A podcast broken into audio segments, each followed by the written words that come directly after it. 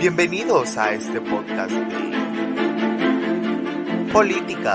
And we will make America great again.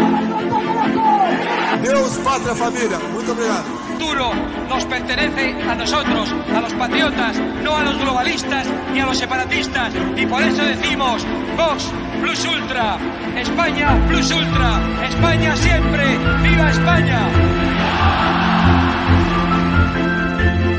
Religión, Te fue crucificado con él, para que el cuerpo del pecado sea deshecho, a fin de que nos sirvamos más al pecado. Sin esta mortificación inicial y radical. Si usted está jugando con todas estas cosas y no entiende la importancia de la cruz, usted no entiende lo que Cristo hizo.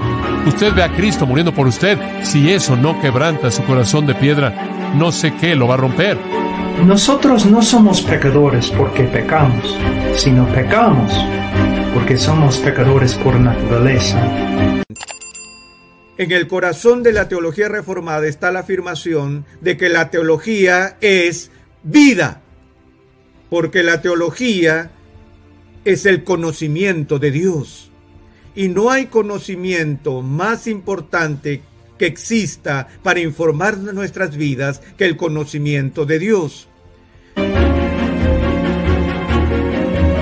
Conspiración. Así que sean bienvenidos a Política un poco más. Hola amigos de Política y un poco más, sean bienvenidos a un nuevo episodio de podcast. Yo soy Alejandro Corado. Pueden encontrarme en mis redes sociales como real-alejandro-corado. Y hoy tengo el gusto de poder tener con nosotros a Kevin José Gutiérrez, quien es candidato a diputado por la coalición Valor Unionista. Muchísimas gracias, Kevin, por estar acá con nosotros. No, gracias a vos, Alejandro, por el espacio y tengan muy buenas noches a la audiencia. Espero que todas las cosas, los temas que nosotros toquemos en esta oportunidad sean de bastante provechoso y así también pueda informar un poquito de las perspe- perspectivas políticas que manejamos dentro del partido Valor Unionista y así también de las perspectivas políticas que tengo personalmente yo como Kevin Gutiérrez. Buenísimo, y sí, yo personalmente espero eso.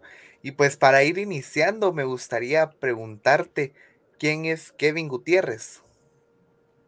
Mira, podríamos definir a, Ke- a Kevin Gutiérrez como una persona soñadora, que, con principios, con valores, eh, una persona entregada al momento de encontrarse en algún movimiento, ya sea como en este momento que estoy participando políticamente, me encuentro entregado completamente a esto. En mis estudios también fui una persona bastante entregada, en cuestiones familiares, una persona bastante entregada. Entonces, podríamos resumirlo como una persona entregada con principios, con valores y así también muy visionario con la lucha que tenemos actualmente eh, a través de lo que es el socialismo del siglo XXI. Yo me considero un guatemalteco que va en contra de esto. Entonces, eh, yo siempre se lo digo a las personas que, que conozco y que tengo la oportunidad de conversar, que yo hasta que tenga vida voy a ser una persona que luche por estos ideales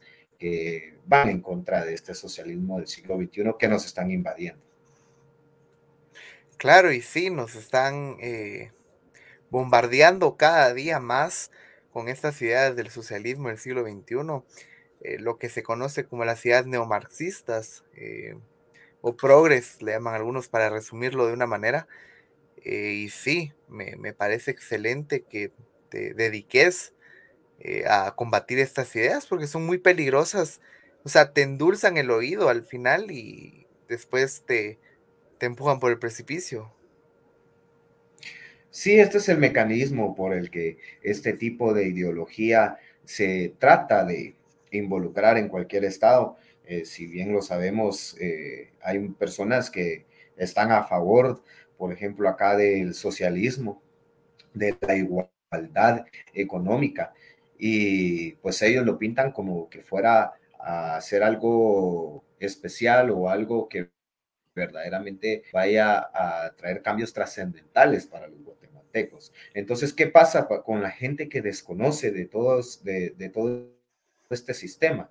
Ellos se lo creen, lo ven como bonito. Entonces los ven a ellos como héroes, como héroes políticos, que ellos van a rescatar el sistema económico, el sistema político y así todo el, el sistema de gobierno. Totalmente. Al final ellos eh, logran engañar a los incautos, se podría decir, a la gente que no tiene mucho conocimiento del tema. Y los tienen ahí, como decís, como héroes. Mucha gente a veces compra playeras del Che Guevara, por ejemplo, y ni siquiera saben por qué, sino solo porque te los pintan como alguien que fue bueno. Así es, Alejandro. Entonces, lastimosamente hay cada vez más personas que caen en este abismo si lo quieren ver así, pero para eso estamos personas como, como vos, como yo y muchos de nuestros conocidos que nos hemos topado ahí en redes sociales, que estamos en esa contienda y en esa lucha, más que nada concientizando a las, a las personas, a los guatemaltecos, de lo eh, político correcto, si lo quieren ver así. Claro, lo que al final eh, la historia va a poner como correcto. La historia real. Exacto.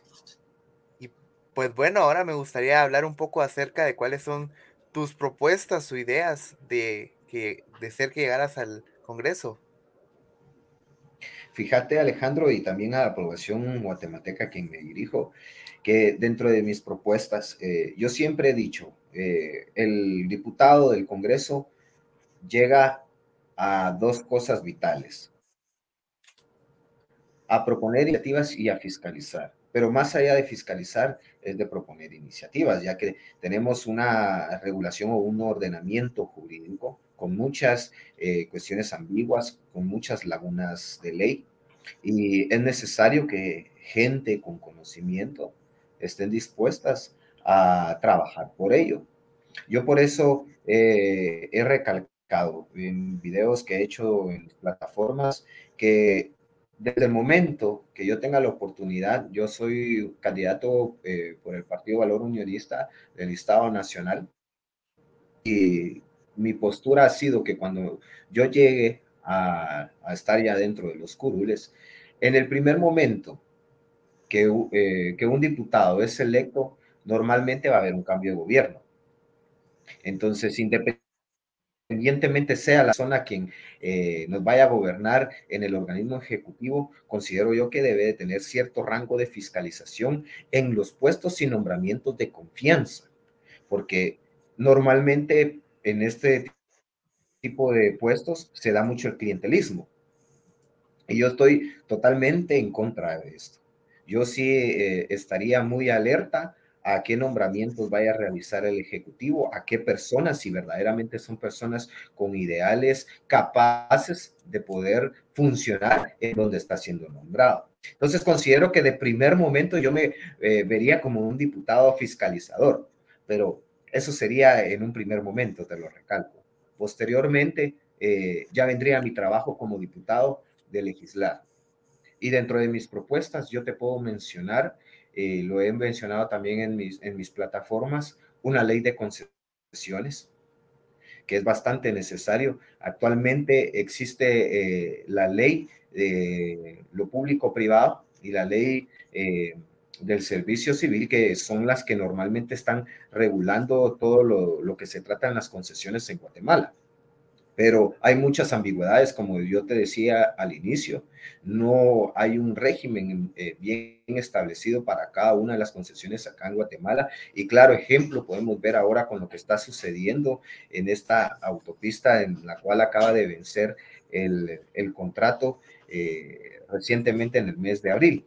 Entonces podríamos decir de que esta ley de concesiones venía, vendría a, a tomar ciertos ejes en los cuales Guatemala se vería beneficiado al momento de una privatización, ya sea de carretera, incluso de hospitales, si lo queremos ver así, gente que quiere invertir en hospitales, gente que quiere invertir en cárceles. Tendríamos una ley muy completa de concesiones. También soy de la idea, ahora que menciona de, en, las cárceles, las cárceles, soy de la idea que deberían de existir cárceles privadas, pero no tenemos la regulación ni el sistema para ello. Entonces, esa sería una, ley de concesiones, definitivamente también la ley de, del agua, que es eh, necesario dentro de nuestro país, que no existe actualmente, o sea, el agua eh, únicamente está regida por Empagua, pero no tenemos una ley de aguas. Entonces, eh, estas dos leyes serían primordialmente, aparte hay muchas reformas al Código Penal que hacer, eh, como por ejemplo los, eh, los delitos que estén bien enmarcados con, con un, una pena de prisión que sea sobreabundante para los delitos que lo merezcan. Entonces, hay demasiadas reformas al Código Penal, al Código de Comercio definitivamente, para que los empresarios quieran empresarios me refiero a las personas internacionales si quieran venir a invertir. Por ejemplo, un tipo Panamá, donde existe el paraíso fiscal. Entonces, todo, todo esto es un proceso, Alejandro, el cual yo te estoy dando un resumen y también a, a, la población guatemalteca. Obviamente tendría que ampliarme de cómo hacerlo, porque yo ahorita te estoy dando ideas de qué es lo que quiero hacer, pero cómo hacerlo, eh, definitivamente hay que hacer algunas reformas también, incluso constitucionales. Entonces, eh, todo esto eh, creería yo que me extendería lo suficiente, pero estas son como los dos pilares que estoy manejando dentro de mis propuestas como diputado al Estado Nacional. Buenísimo. Em, sí, veo que sí hay mucho por lo cual trabajar casi que del día uno sale de uno juramentarse ya listo para, para empezar a trabajar. Y sí, hace falta, creo que sí, las reformas que, que mencionas son necesarias. Y creo que no solo yo, sino la, población y las personas que van a escuchar el podcast, eh, quizás más de alguna les va a llamar la atención. Eh, también me gustaría saber, esto ¿dónde podríamos encontrar, por ejemplo, tu plan de propuestas? Eh, ¿Alguna página o algún lugar donde encontrarlo? Fíjate que sí, en efecto yo he, publicado mis propuestas en mis plataformas. Ahora todos tienen redes sociales. Pues yo siempre estoy agarrado en la mano de las propuestas y el plan de trabajo del Partido Valor. Lo encuentran en la página, eh, en la página directamente del partido, pero dentro de mis propuestas ya personales, yo he publicado y tengo eh, cierto eh, apartado, por ejemplo, en mi Instagram de la opinión pública, digo, y de la opinión pública de la mano con mi propuesta. Entonces ahí pueden encontrar los videos que yo he publicado en historia sobre qué, qué, es, eh, qué es lo que pienso de alguna problemática y qué solución puedo dar yo desde mis funciones. Yo en mis redes sociales aparezco como eh, Gutiérrez Kevin o Kevin Gutiérrez. Eh, normalmente así por todas mis plataformas, Instagram, TikTok, que lo estoy empezando a usar en este momento, en Twitter, que he estado un poquito más activo mediante a todos los problemas social se ha acontecido y qué, y qué es lo que yo he propuesto también como, como diputado. Por ejemplo, eh, ahorita con todo el tema eh, de la universidad y hemos omitido ciertas opiniones públicas. Y en Twitter sí también lo manejo y aparezco como Kevin Guti GT. Entonces son las diferentes plataformas en las cuales me pueden encontrar y ver eh, la proyección que tengo como, como diputado o dentro de mis funciones que vaya a ejercer, qué es lo que yo puedo eh, proponer. Obviamente hay muchas cosas, como te digo, que no me alcanzaría el tiempo de, decirlas acá, pero creo yo que ahora estas plataformas te dan esa pauta y creería yo, eh, o más bien estoy seguro de que no voy a dejar de utilizarlas. Ahora ya estoy encaminado a esto. creo que cuando ya estás en, este, en esta posición de participación, te das cuenta la necesidad que tiene Guatemala de que existan ciudadanos que verdaderamente quieran hacer cosas.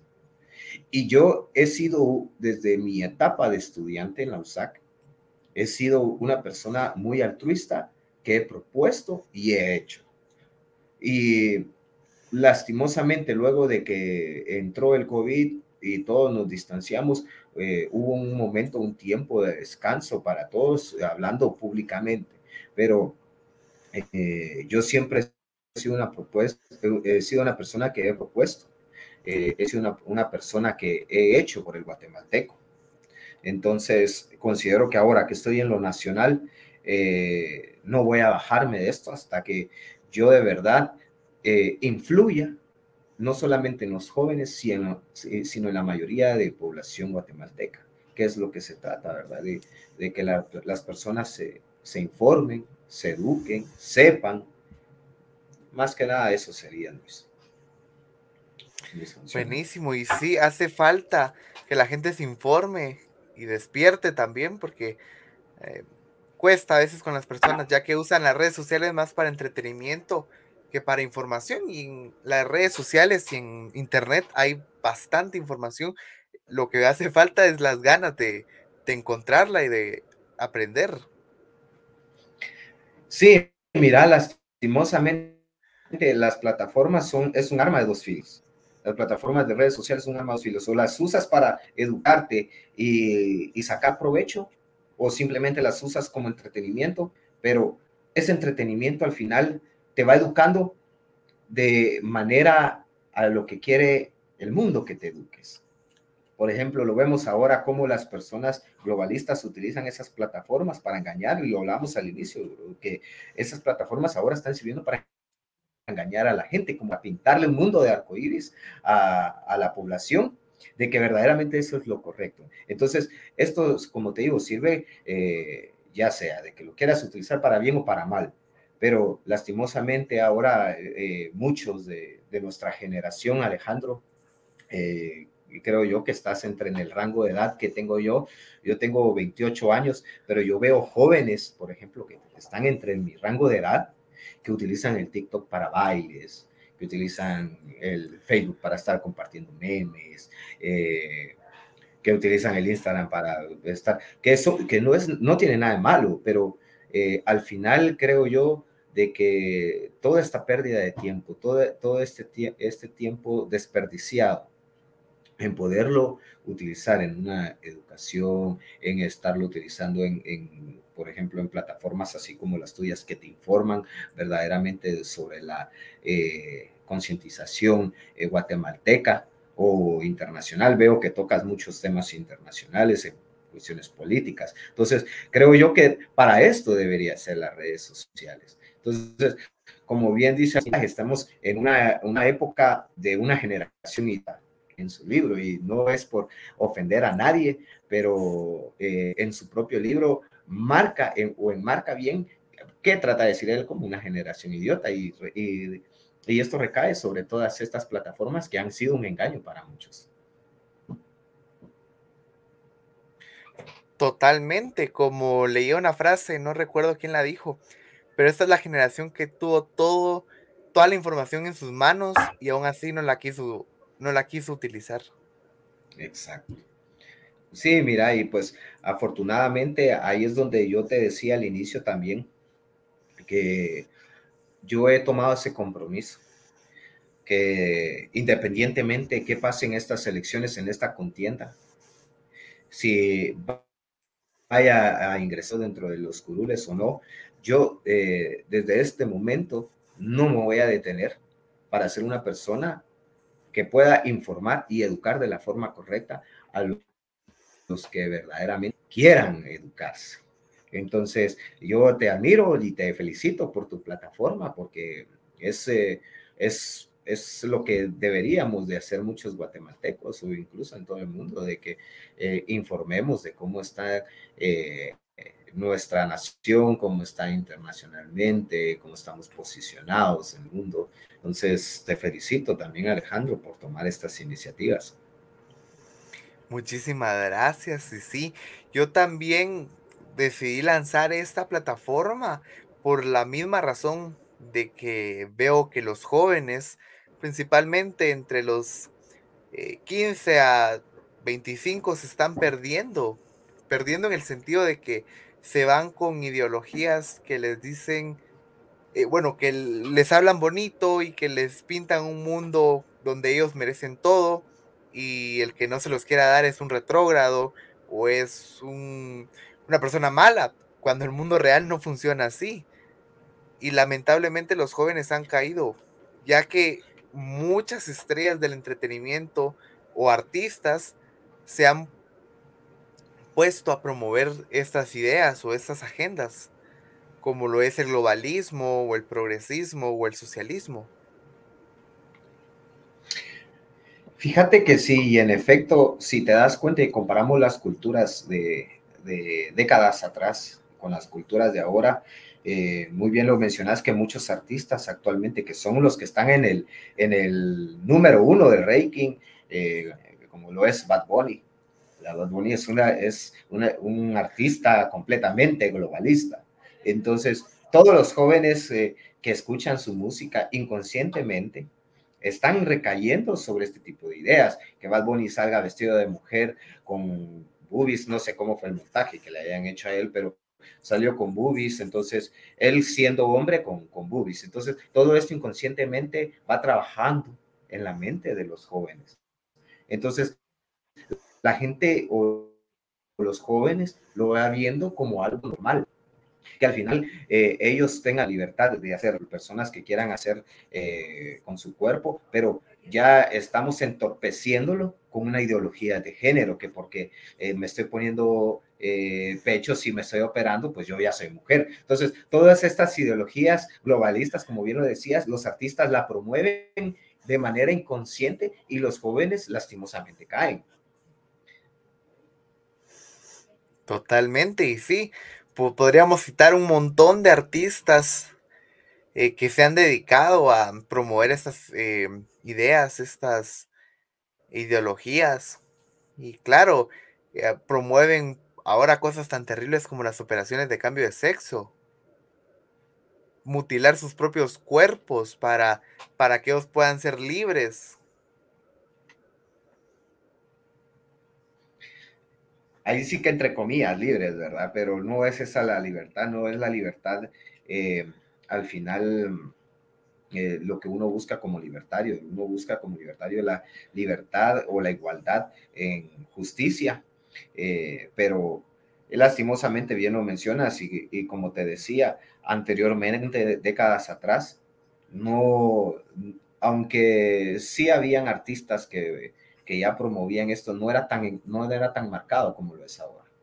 Anteriormente eran culturas muy diferentes, pero ahora, lastimosamente, si no eres parte de, de, esos movimientos, ya no eres famoso, no, no, no, no vas a ser una persona famosa. Entonces, eh, yo te recalco esto porque tengo eh, mi sobrino que tiene aproximadamente 20 años, si no estoy mal, y todos sus amigos, pues ellos muy marcados en estas nuevas tendencias o estas nuevas modas, que les mentaliza a ellos de que el, globalismo político, si lo quieren ver así, es lo correcto, es lo políticamente correcto cuando no es así, incluso totalmente desinformados. Todo esto recae a que se estén desinformando o informando de diferente manera, a lo cual nosotros como país conservador acá en Guatemala, que hemos prevalecido durante muchos años atrás, eh,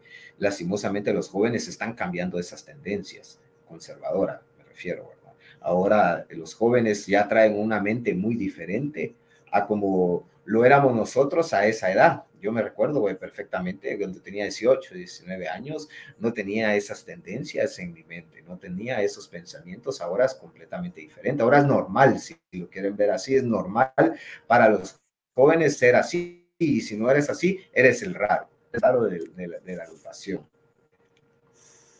Me ha pasado, me ha pasado. Entonces, eh, sí, confirmo lo, lo que decís si no seguís a la corriente, sos raro, sos retrógrado, sos machista, homofóbico, racista, antiderechos.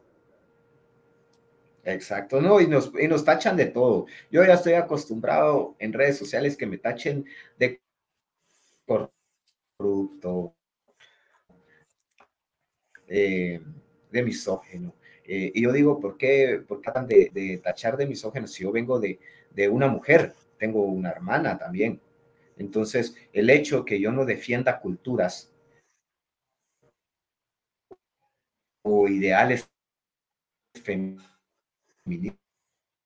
no quiere decir que yo odie a la mujer. Simplemente no soy, no estoy a favor. yo que se estaba cortando, pero allá se restableció.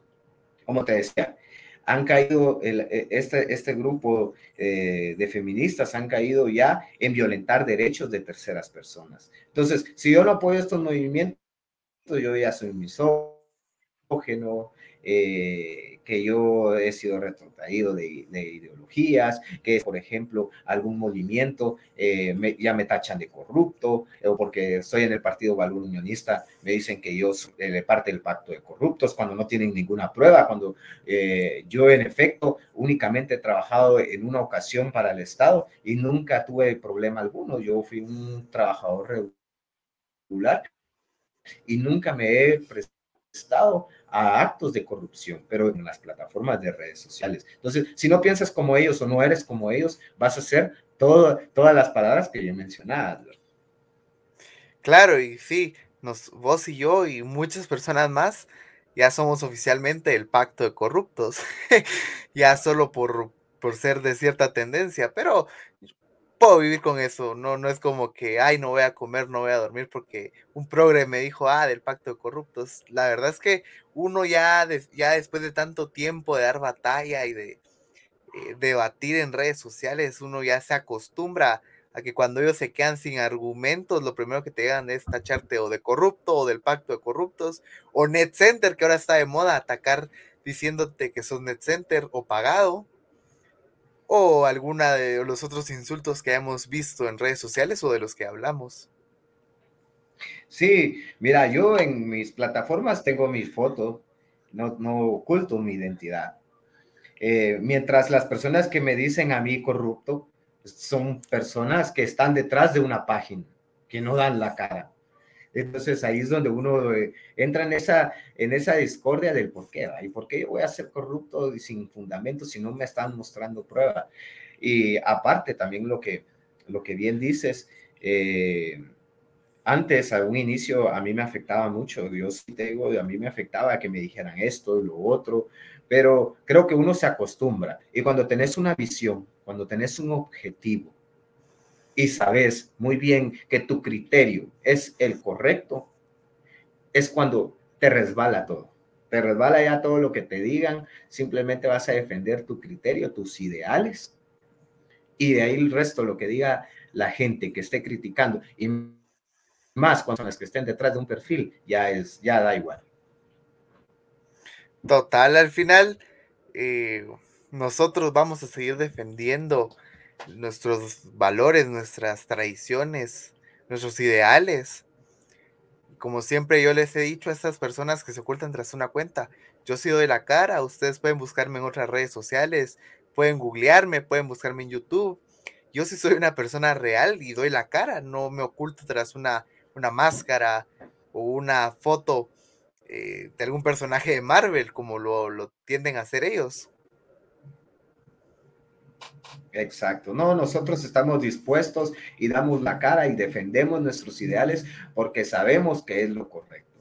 La gente que se esconde detrás de perfiles es porque es gente, ya sea que esté luchando por una ideología que tal vez ni apoya, pero que esté siendo financiada por X organización o X persona, o simplemente es una persona que se dedica a eso, ya sea por hobby o porque le gusta llevar la contraria a los demás, pero yo sé que en el fondo ellos están muy conscientes de que están equivocados. Eso tenerlo por seguro, Alejandro.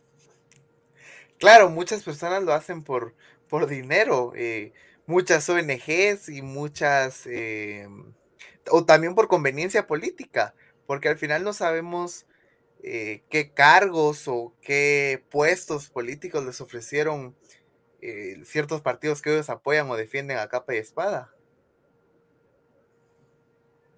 Sí, todo tiene un interés siempre. Yo he, pensado de que todo está detrás de un interés eh, y, la ideología de alguien precisamente no va a ser que comenten a ti algo, no va a ser porque verdaderamente eh, ellos tengan la convicción de eso, sino simplemente ellos van a comentar porque se lo está diciendo otra persona, porque se lo dijeron, que porque ellos creen que así es, que porque tal persona eh, se lo dijo, yo también se lo voy a decir. Entonces no hay, no hay un criterio fundante, no son personas con criterios formados, eh, como por ejemplo yo he formado mi criterio a través de la lectura, a través de la educación, a través de los principios y valores, como bien te decía.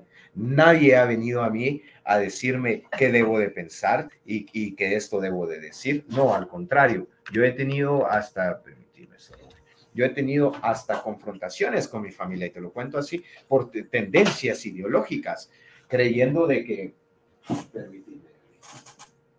Dale. Es que se me estaba apagando de la computadora, entonces ahora ya tengo aquí en línea todo. Como te decía, entonces yo he tenido hasta problemas con, con, mi familia, no problemas, pero hemos tenido discusiones en las que hemos entablado muy bien nuestras ideologías o nuestros pensamientos, como por ejemplo el por qué estás apoyando a Subir Ríos, por qué decidiste apoyar a, a la hija de un genocida, eh, eh, lo que revuela en redes sociales cuando saben que tú eres eh, parte de su partido. Entonces, te digo, ya, ya estoy acostumbrado a este tipo de cuestionamientos, más yo tengo mi criterio, yo tengo bien fundamentado mis creencias y lo que yo sé y pues nadie más va a venir a, decirme, porque cuando yo les pregunto, incluso, y, me imagino que tú también les, les preguntas que se fundamenten y de dónde están hablando ellos o de qué fuente, ellos no saben qué decir. Ellos ya traen como un chip de las palabras clave o de las frases que decirle. Por ejemplo, hija de un genocida o o que inconstitucionalmente, eh, por ejemplo, no, es, no debería de participar. el impedimento inconstitucional. Y les preguntas, yo, ¿y por qué? Y ya no te responden. Ah, exacto. Yo, ahí es donde yo me pregunto, ¿por qué entonces ellos tienen esa, esa frase eh, bien insertada y están... Eh, que dicen a medio mundo en redes sociales y que no, y el impedimento, y que porque él lo dijo, eh, otra persona viene y dice, ah, sí, tiene impedimento. Y solo leen el artículo, el 186, y, ah, sí, tiene impedimento. Pero más allá de eso, no tienen el criterio que yo te menciono, no tienen una interpretación propia. Simplemente se dejan llevar por las tendencias que platicábamos anteriormente. Entonces, estas son tendencias, son, son etiquetas eh, hacia personas sin fundamentos, como yo te decía, y que ya nos hemos acostumbrado nosotros a sobrellevarlas y pues también a debatirlas, que es lo importante, debatir ideas. Yo soy una persona que me considero, eh, para debatir ideas, me considero bastante fundante y respetuoso a la vez, porque hay personas a las cuales se empieza a debatir, eh, ya empiezan las faltas de respeto. Entonces, yo soy una persona que debate ideales, más no, eh, eh, no soy una persona que está hablando de la persona como tal. Simplemente es una cuestión de ideologías. Claro, atacas ideas, no personas al final de cuentas. Exacto. Exacto. Y sí, lo he visto últimamente. Em, yo no pertenezco eh, a ninguna candidatura de ningún partido político, ustedes sabrán, por edad no, no, puedo participar, pero eh, he dado mi apoyo en redes sociales como el derecho constitucional que tengo de, elegir. Y pues me han ido atacando solo por el hecho de dar mi opinión o el hecho de decir a quién creo como buena opción. Y eso no debería de ser así, o sea, es una democracia y cada quien elige a quien quiere que lo represente. Entonces, eh, no solo a los candidatos de, los partidos, sino también a, los simpatizantes. Sí, en efecto, Alejandro, eh, verdaderamente cuando estás siendo criticado es porque vas por buen camino.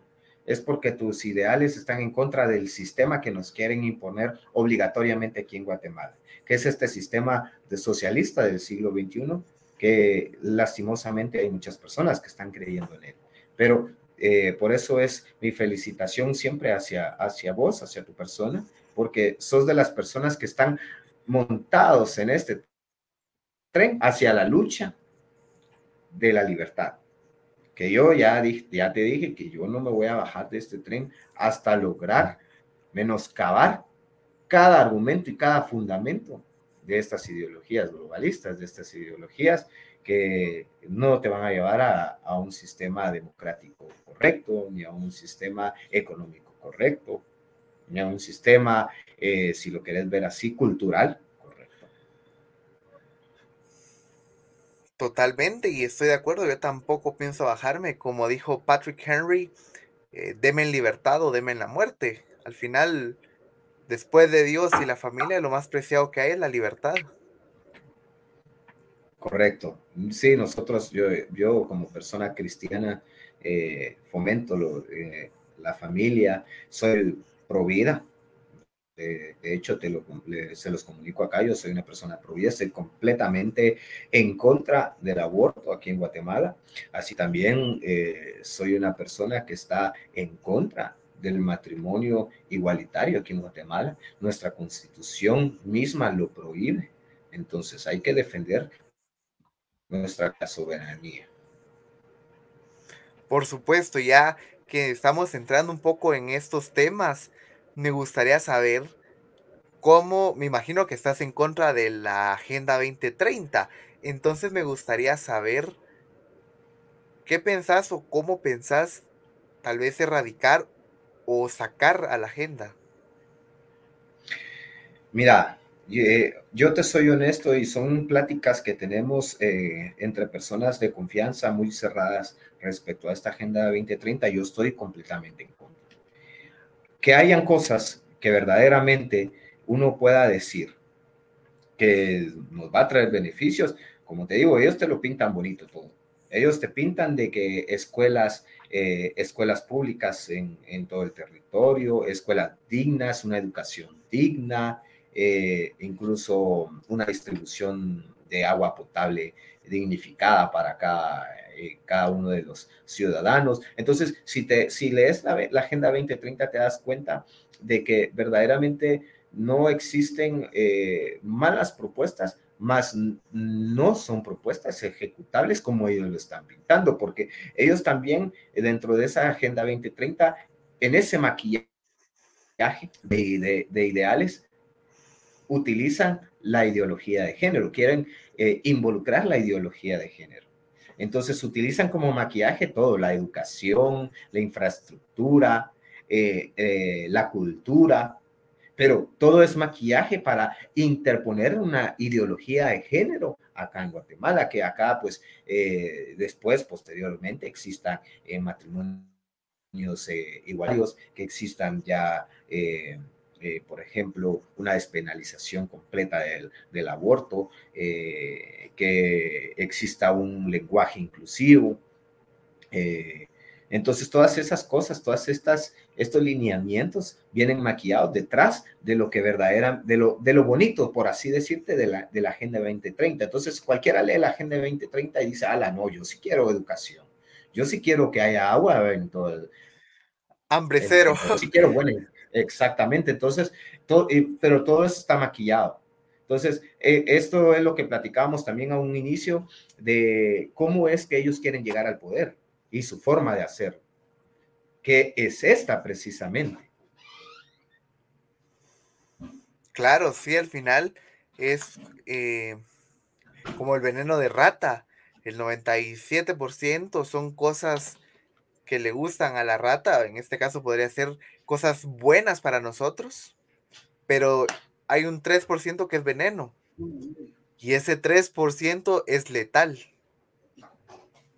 Sí, exactamente. La, eh, verdaderamente esto es, como bien lo decís, incluso también lo podemos relacionar como una, como una, una plaga. O sea, al final creo yo que muchos países ya han caído actualmente en este tipo de, de sistemas más eh, nunca midieron consecuencias y que ya estando dentro de ella, están ellos retrotrayéndose hacia sus decisiones que tomaron en algún momento.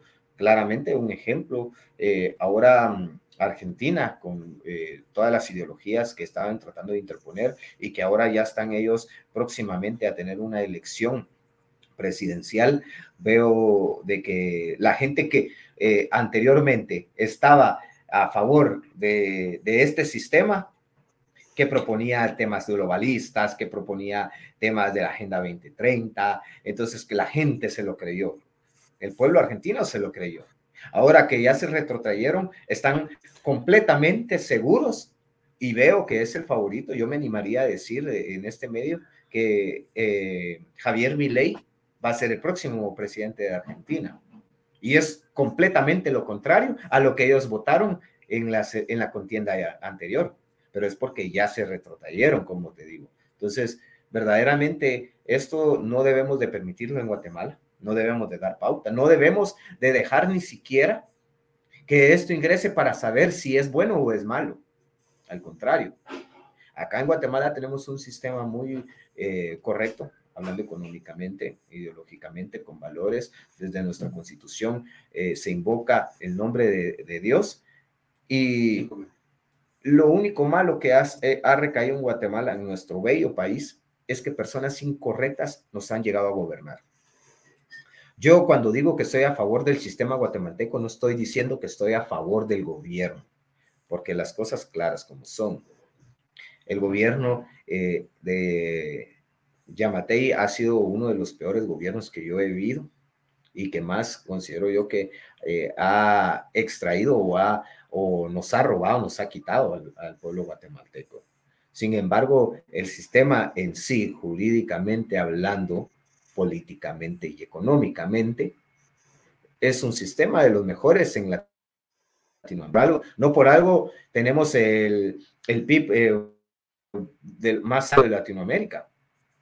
Cuando en otros países, por ejemplo, ahora imagínate, en Argentina no solamente fue el sistema ideológico, el sistema cultural el que cayó, sino también eh, tienen una, una inflación eh, tremenda que no la han podido controlar.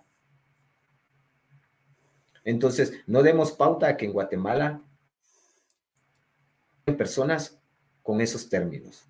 Al contrario, el sistema de Guatemala, como te lo repito, es un, un sistema correcto. Si llegan las personas idóneas, y es por eso que yo estoy en el Partido Valor Unionista, porque nuestra cabeza del partido es la licenciada Zully Ríos.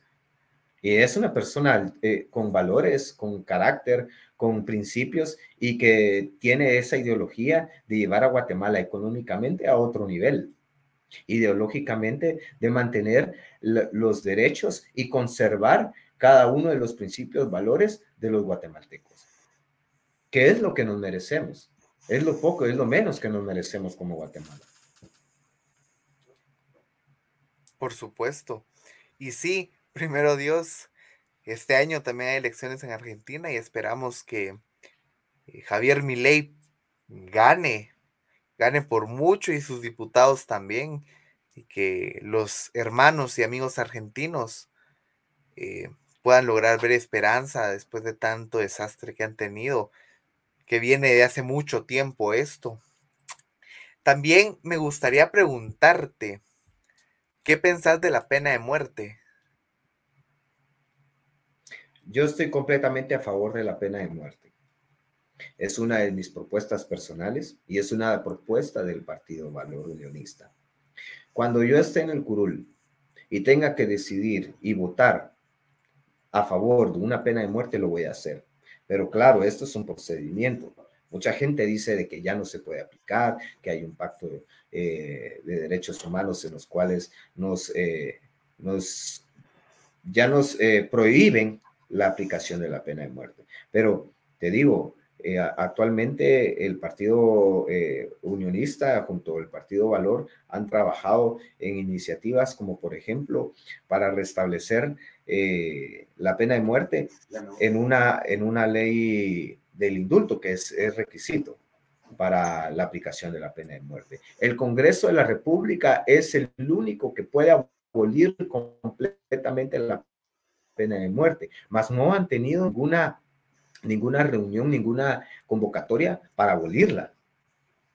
Entonces, todavía constitucionalmente, podemos decirlo así, tenemos vigente la pena de muerte. ¿Cuál sería el procedimiento? Obviamente, primero debería de existir, eh, que ya existe, como te digo, pero debería de existir ya en vigencia la ley del indulto. Posteriormente, hacer las reformas al Código Penal para nuevamente que los delitos, por ejemplo, eh, delitos yo me animaría a decir eh, parricidio, secuestro, asesinato, tengan una pena de muerte. Luego, posteriormente a esto, dentro del procedimiento, para que sea aplicable, sería una renuncia al pacto de San José. Pero yo tengo una teoría. Yo tengo una teoría. Si, si, si cada uno de los que nos está escuchando, por ejemplo, ¿cuándo fue firmado el, o cuándo fue rectificado el pacto de San José en Guatemala? Si no estoy mal, fue entre 1970, 71, eh, si, si no mal lo recuerdo, que fue rectificado. Desde ese año, el Pacto de San José ha estado en funcionamiento y ha tenido preeminencia sobre el derecho guatemalteco.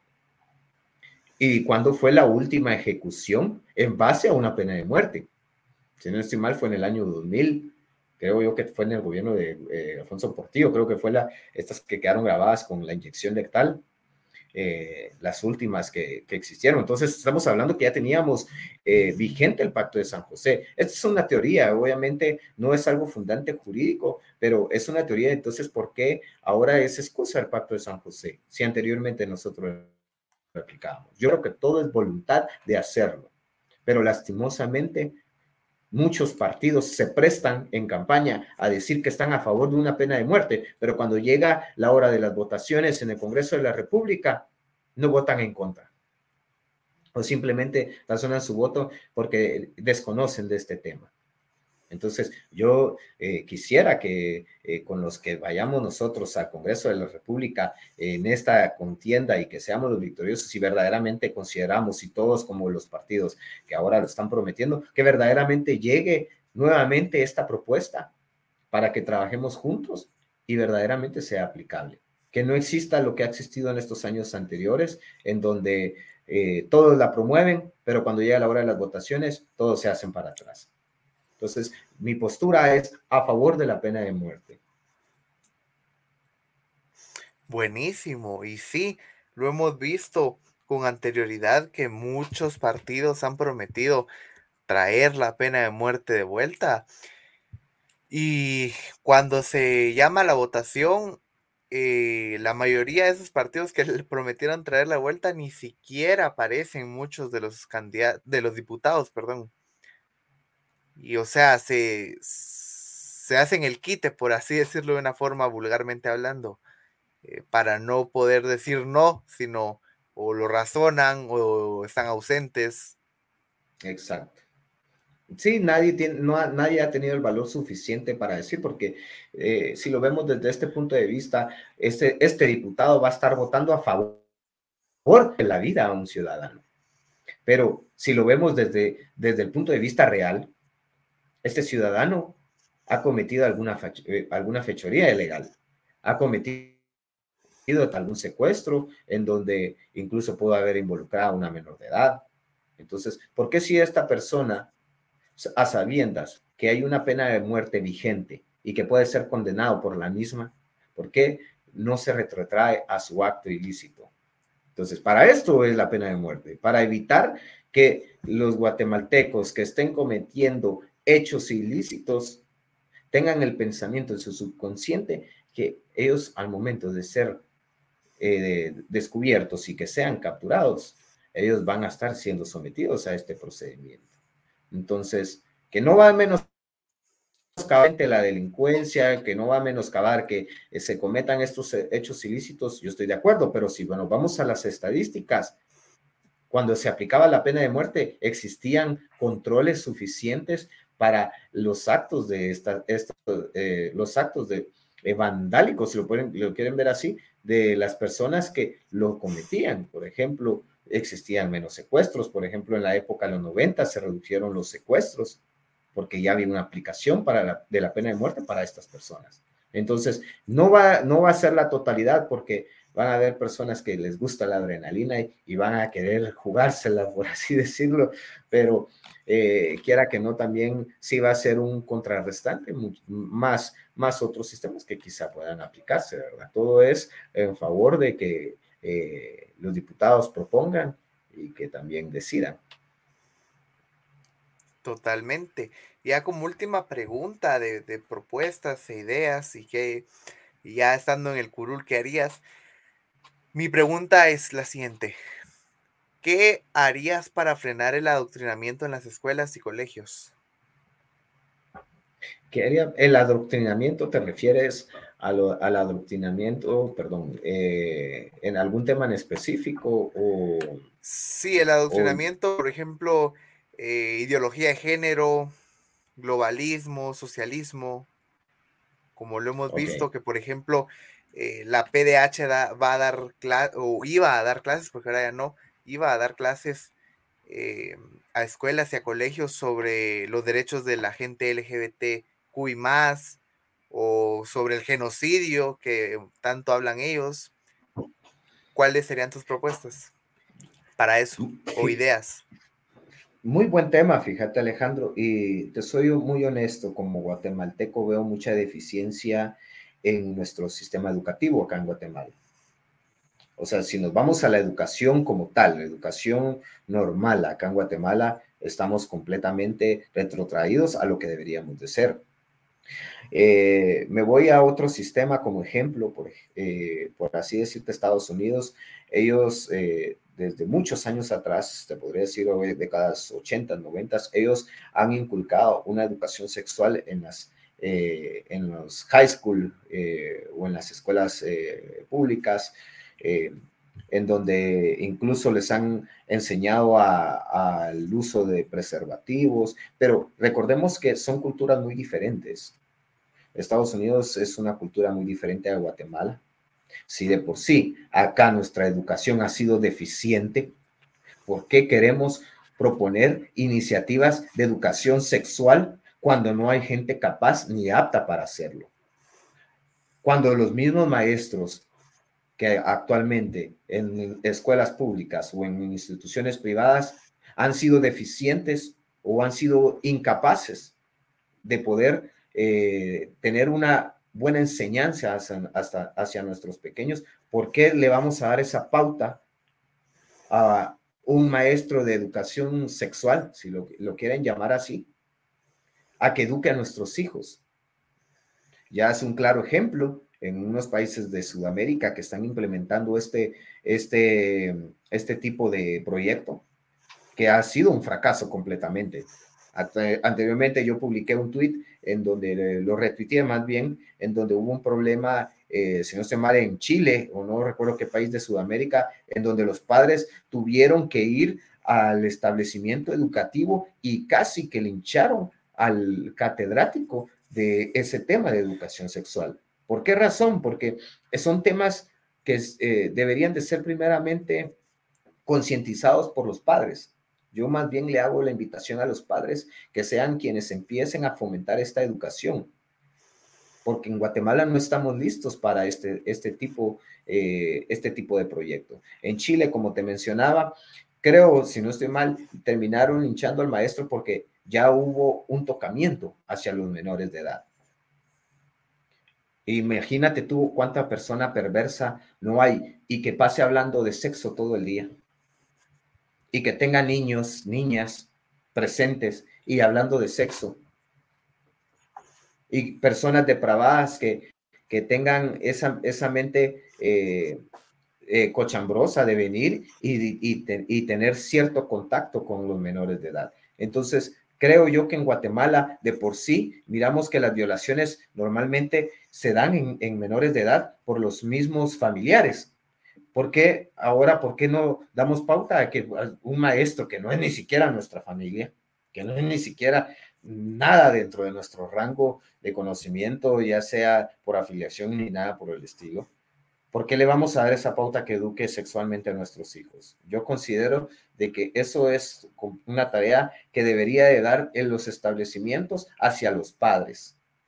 Que los establecimientos den esa educación a los padres de familia y que los padres de familia sean los encargados de inculcarle principalmente a sus hijos. Ya, pues si los padres de familia eh, no cumplen, pero ya acción de, ellos personalmente, pero el sistema en sí sería corrompido completamente si le damos eh, cavidad a que sean personas terceras los que nos estén educando sexualmente a nuestros menores. Entonces, ¿cómo erradicar esto? Simplemente no dándole pauta a una Agenda 2030, que es lo que quiere establecer principalmente esta educación sexual. El Partido Semilla acaba de tener una iniciativa de educación sexual, Andrea Villagrán, Dice que con esa ley va a prevenir violaciones. Yo quisiera saber cómo la diputada tiene esa semejante barbaridad de decir que va a prevenir violaciones a través de una ley de educación sexual. De verdad, yo incluso me manifesté en Twitter y digo, de verdad estamos retrotraídos. No hay, no encuentran la manera de querer inculcar este tipo de cosas usan eso de excusa y la gente se lo cree, o sea, hay mucha gente que se lo cree, pero eh, estas son cuestiones completamente globalistas, ¿verdad? De verdad. Claro, sonaría más congruente embarazos no deseados, eh, prevención de enfermedades de transmisión sexual, pero no violaciones. Exacto. Mira, yo eh, honestamente, muchos creen que el estar en contra del aborto es estar en contra del aborto en el que corre riesgo una mujer, eh, la, vida de la madre corre riesgo por el hecho de estar embarazada. Mucha gente cree que, eh, que uno está eh, completamente cerrado a que esa mujer no puede, no puede cometer un aborto porque peligra su vida. Muchas, muchas mujeres con las que yo he platicado dicen, pero ¿por qué estás en contra? Imagínate, imagínate, estoy en peligro yo como mamá y digo, es que momento, aquí es otro escenario Aquí no es el escenario que porque, ay, no quiero tener al menor de edad y porque eh, eh, simplemente no se me da la regalada gana porque no estoy preparada aún. Esos son los temas que uno trata de, eh, mantener informados de que para eso es una, un, un, un, en contra de la despenalización del aborto mas no estamos cerrados a que si corre riesgo la vida de la madre, ellos puedan recurrir ante un médico completamente legalizado, legítimo, y que eh, eh, sea él el que a través de un dictamen médico eh, dé favorable, que pues ni modo, o sea, tiene que rescatar la vida del ser humano, de la madre, que al final pues es la que está acá, ¿verdad? Pues, es la que está acá en vida y pues sería la única manera en la que yo te podría decir eh, que estaríamos nosotros como en esa índole, en, e, ese limbo de, ser permisivos ante esa situación, más no una despenalización, eh, como te lo decía, por el hecho de querer hacerlo. Comprendo y sí. Em, creo que toda la gente cuando uno le explica eso, de que, o sea, creen que todos los providas pensamos igual. O sea, por ejemplo, hay providas que están en contra de la pena de muerte, pero por ejemplo, yo soy provida y estoy a favor de la pena de muerte. Eh, y así podemos dar varios ejemplos. Entonces, hay diversidad dentro del mundo eh, provida. Entonces, sí. Bueno, ya para ir cerrando, me gustaría que le dejaras un mensaje a la audiencia y hicieras un llamado al voto. Gracias, eh, sí, en efecto, a todos los que me escuchan. Eh, gracias por quedarse hasta, hasta esta instancia en este espacio. También te agradezco a tu persona, Alejandro, por eh, haberme invitado. Y asimismo hago la concientización y la invitación a cada uno de los que me está escuchando a que el próximo 25 de junio puedan ellos llegar a las urnas con carácter, con decisión y con firmeza de que necesita un cambio y de que la única persona capaz e idónea es la licenciada Suri Ríos y que todos los que vamos detrás en su equipo de trabajo, diputados, alcaldes, tenemos esa influencia sobre ella. Que nos, no dejen que otras personas decidan por ellos. Por ahí he escuchado que el voto nulo ha sido una de las tendencias que, has, eh, que ha confundido a mucha población, pero no dejen que sean otros los que decidan por ustedes. En la política, como bien lo dice la licenciada Suri, no hay espacios. Si uno permite o deja el espacio, otra persona lo va a ocupar. Y si usted vota nulo Otra persona va a decidir por usted. Entonces, por su familia, por sus hijos y por nuestro sistema económico, la mejor opción es la licenciada Suri Ríos y claramente todo el equipo de trabajo de diputados, de alcaldes que venimos detrás de ella. Así que los invito a que en las papeletas este 25 de junio sea valor unionista marcado en todas las papeletas. Buenísimo, muchísimas gracias. Eh, quiero agradecer también a la audiencia que se quedó hasta el final. Recuerden, hoy estuvo conmigo el candidato Kevin Gutiérrez, quien es candidato por listado nacional a la coalición Valor Unionista. Lo puede encontrar en las redes sociales como Kevin Guti-GT en Twitter, ¿verdad? Y, ah, y, recuerden, yo soy Alejandro Corado. Nos vemos en un próximo episodio. Me pueden encontrar a mí como Real-Alejandro-Corado. Hasta la próxima y que Dios los bendiga.